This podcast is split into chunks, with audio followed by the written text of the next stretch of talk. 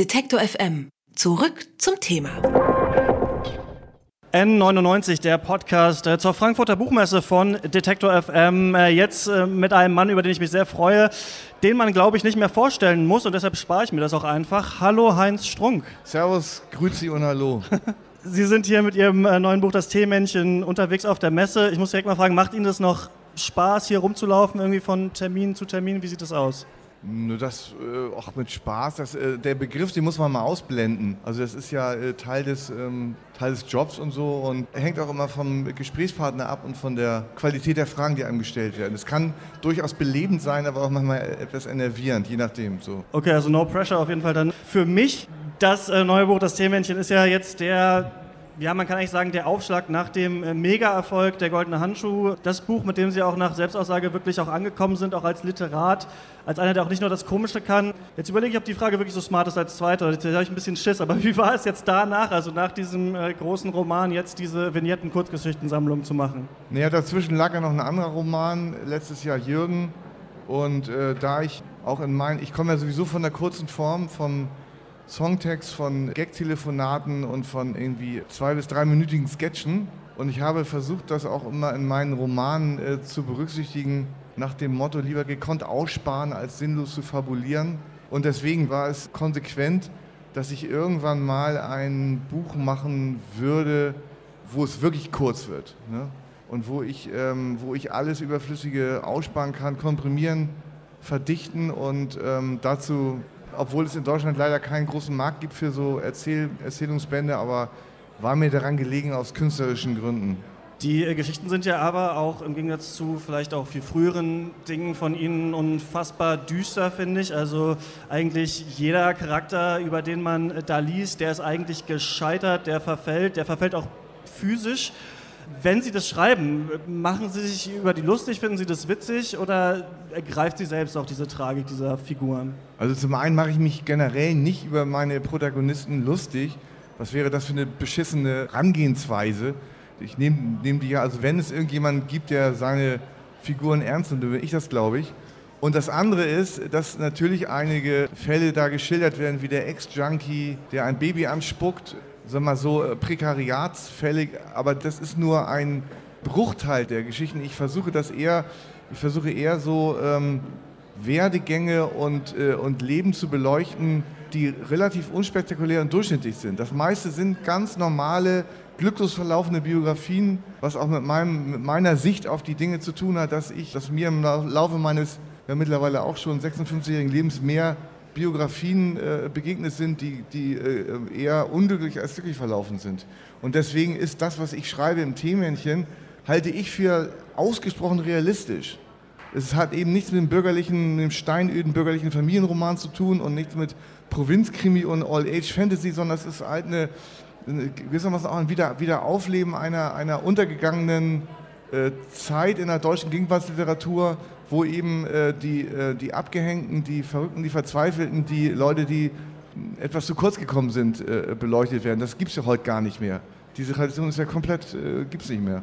Sie sagen aber ja auch, ähm, oder haben gerade gesagt, Sie machen sich nicht über die lustig, aber Sie greifen ja auch beim Schreiben ein. Also wenn dann zum Beispiel der Tontechniker auf der Autobahn nur 100 fährt, dann schreiben Sie selber ja noch mit dazu, was für ein Schwachsinn. Also Sie ähm, bewerten das ja schon, was, was die Charaktere tun. Ja, das, also gelegentlich muss ich das natürlich auch kommentieren, was, was, da, äh, was da stattfindet.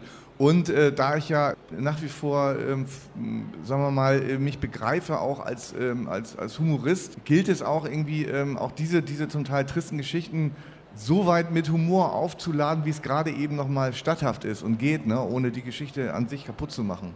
Und natürlich wird das kommentiert, es wird auch die Geschichte äh, kommentiert, wie der, wie der eine, wie der eine äh, äh Fan, äh, der, der zufällig Axel Rose begegnet, was für ein bescheuerter, schwachsinniger Idiot ist. Ne? Aber das, das kann ich ja machen, äh, äh weil es diese Leute ja gibt, durch deren Prägen un, ununterbrochen Dreck und Müll und Schrott schreddert. Ja, aber Sie, äh, ja, Sie haben ja gerade gesagt, so, Sie, Sie wollen da das Alltägliche nur abbilden, aber das sind ja wirklich ganz alltägliche Menschen, die Frau, die an der Imbissbude nebenan arbeitet zum Beispiel oder eben der Mann in der titelgebenden Geschichte, der seinen Teeladen aufmacht. So, wenn Sie die treffen, wenn Sie neue Menschen treffen, sehen Sie schon die Abgründe, interpretieren Sie die schon rein oder wie läuft das? ich brauche da gar nichts, äh, meistens gar nichts, gar nichts reinzuinterpretieren, ähm, aber ich ähm, würde mal sagen, so ein Teil meines, meines, äh, äh meines Berufs ist ja Beobachtung. Und da die, und zwar möglichst genau beobachten. Das behauptet ja jeder von sich, dass er gerne Menschen beobachtet und gerne das interessant findet und so. Und äh, äh Teil meines Berufs ist, ist da eben zu versuchen, auch äh, hinter dem, ähm, nach Möglichkeit, Blicke hinter die Kulissen zu er, erhaschen. So. Und vieles ist ja also die Geschichte mit dem Teemännchen, also der ewige Student, der prokrastiniert und äh, aus Angst vor den, vor den Widrigkeiten des Erwerbslebens äh, ähm, äh, den Einstieg ins Berufsleben endlos hinauszögert, hat diese eine Idee, er könnte auch einen Teeladen aufmachen, weil er selber gerne Tee trinkt und scheitert daran.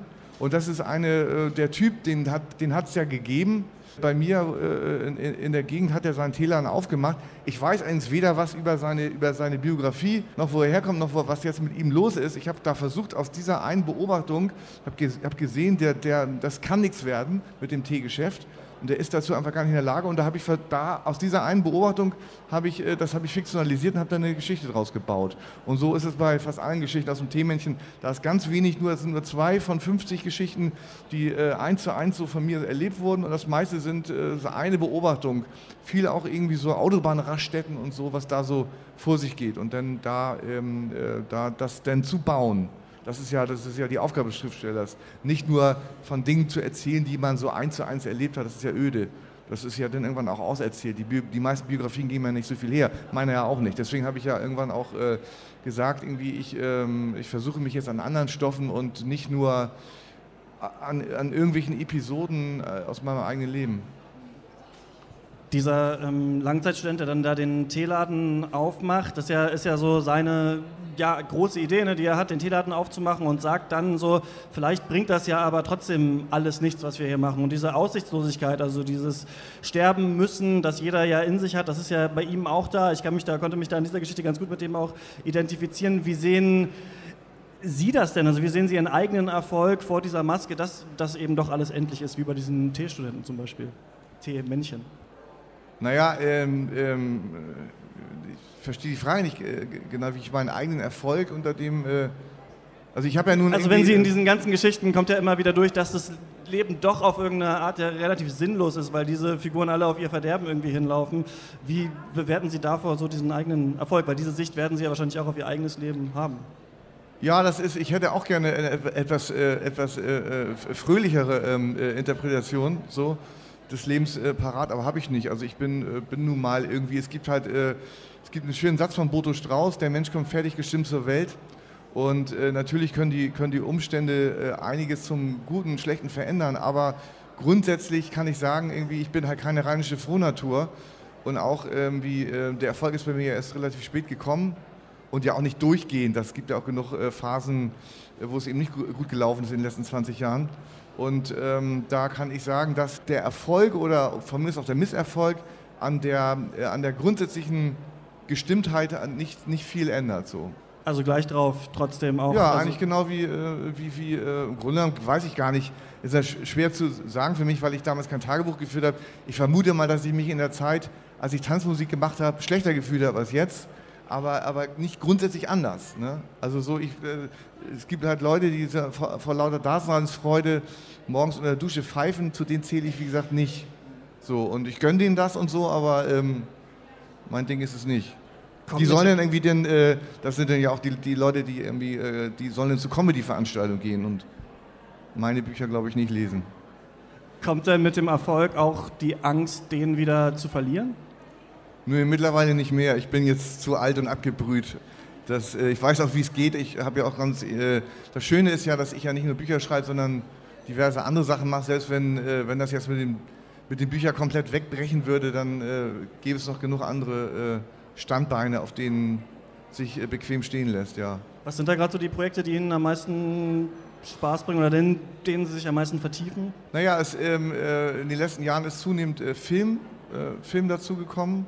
Ich habe ja für meinen äh, Opus Magnum Jürgen äh, haben wir ja sogar die goldene Kamera bekommen und das wird als Serie weitergehen, denn sind zwei Kinoprojekte, die ähm, mit relativ hoher Wahrscheinlichkeit verwirklicht werden. Dann schreibe ich für die Titanic die äh, Intimschatulle. Äh, dann habe ich bei Spotify äh, einen, ähm, Podcast Heinz Strunks Familienaufstellung. Dann spiele ich in Hamburg ähm, Theater und bin im Studio Braun unterwegs und bin ja sehr viel, mache ja sehr viel äh, äh live auch so. Und, und, und, oder, oder, oder. Ja, und äh, der Goldene Handschuh wird ja gerade äh, von Fatih Akin ähm, verfilmt. Ist schon passiert. Wie ähm, involviert waren Sie in den Prozess? Gar nicht, wollte ich auch nicht. Also ich glaube zum einen, dass er das, ich habe zwar die Drehbuchfassung äh, zu lesen bekommen und so und er hat dann auch, äh, hat mich auch gefragt, wie ich es finde und so. Ich, und ich, es war tatsächlich ganz schön, weil ich ja, ich finde, er hat es sehr, sehr gut gelöst. Die äh, dramaturgischen Schwächen äh, im Buch, jedenfalls was die Verfilmung angeht, das hat er, da hat er ganz gute Kniffe gefunden und und äh, ansonsten finde ich das, also ich habe das Buch geschrieben, und er hat, er hat den Film gemacht und er, er, ich glaube auch nicht, dass er sich großartig reinquatschen lassen würde. Thema war für mich dann irgendwie auch abgeschlossen. Also ich, also ich habe den Ehrgeiz jedenfalls zum Beispiel nicht gehabt, äh, äh, am, am, am, Verfassen des Drehbuchs irgendwie mitzuwirken. Das ist, hätte mich total genervt. Warum nicht? Nicht nochmal einfach die gleiche Story nochmal rausbringen? Nee, er, hat ja, er hat ja sowieso irgendwie, er hat ja fast alle äh, Dialoge hat er aus dem Buch entnommen und alles andere, irgendwie die, äh, die filmische Bearbeitung, die, die Dramatisierung, die hat er so gemacht, wie er es sich das vorstellt. So.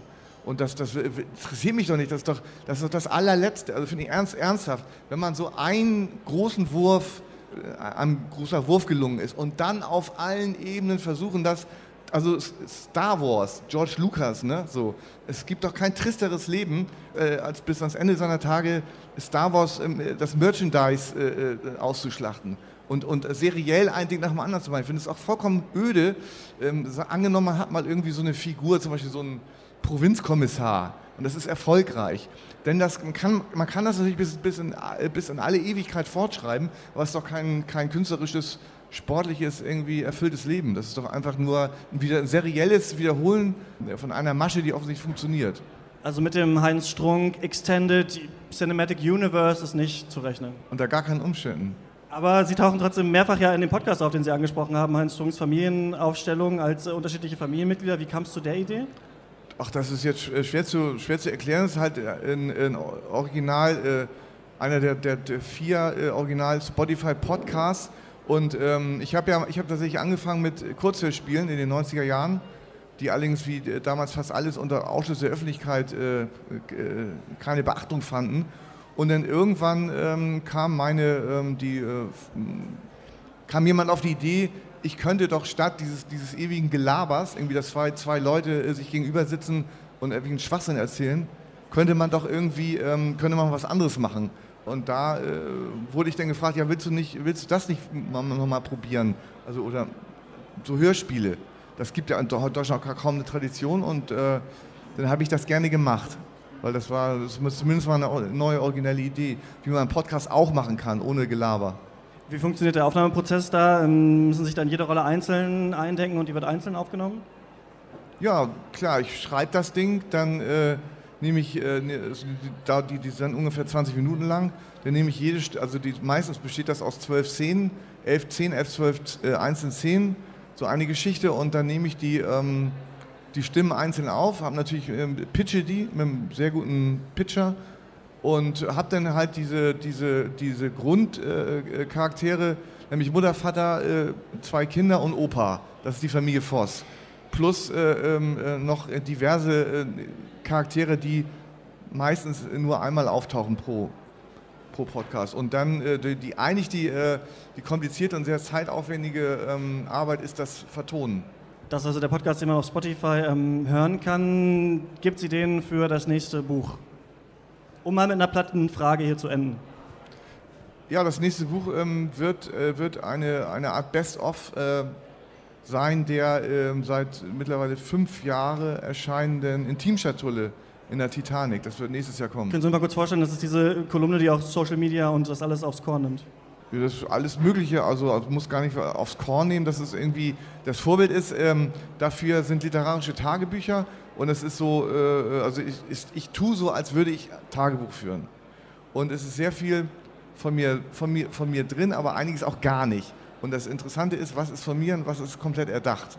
Also im Grunde genommen ist die Figur, die da Tagebuch schreibt, äh, ist, bin zur Hälfte ich und zum anderen irgendwie, irgendwie ein erdachter, erdachter Charakter.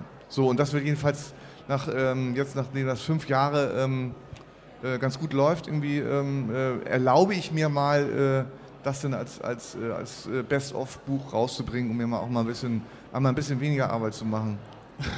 Also dann doch das äh, Universe. Nein, nicht ganz, aber wie entscheiden Sie, welche Teile von sich und welche ähm, dachten Sie da reinpacken? Auch das ist jetzt, äh, kann ich jetzt, also ich will nicht sagen, das ist Betriebsgeheimnis, ich weiß es selber nicht.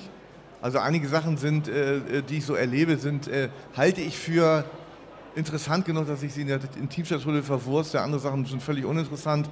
Und dann denke ich mir so Zeug aus, was, ich, was dann auch lustiger ist. Also die Intimschatulle ist ja ganz klar auch, äh, auch im Unterschied zum Themenchen, das ist was Humoristisches. Heinz Strunk im Podcast N99 auf der Frankfurter Buchmesse bei Detektor FM. Vielen Dank. Bitte schön, gern geschehen. Detektor FM kann man übrigens auch live hören. Wir senden rund um die Uhr ein Online-Radio mit Kopf, Herz und Haltung. Im Wortstream mischen wir wissenswerte Themen mit moderner Popmusik und der Musikstream ist der perfekte Tagesbegleiter mit frischer Musik.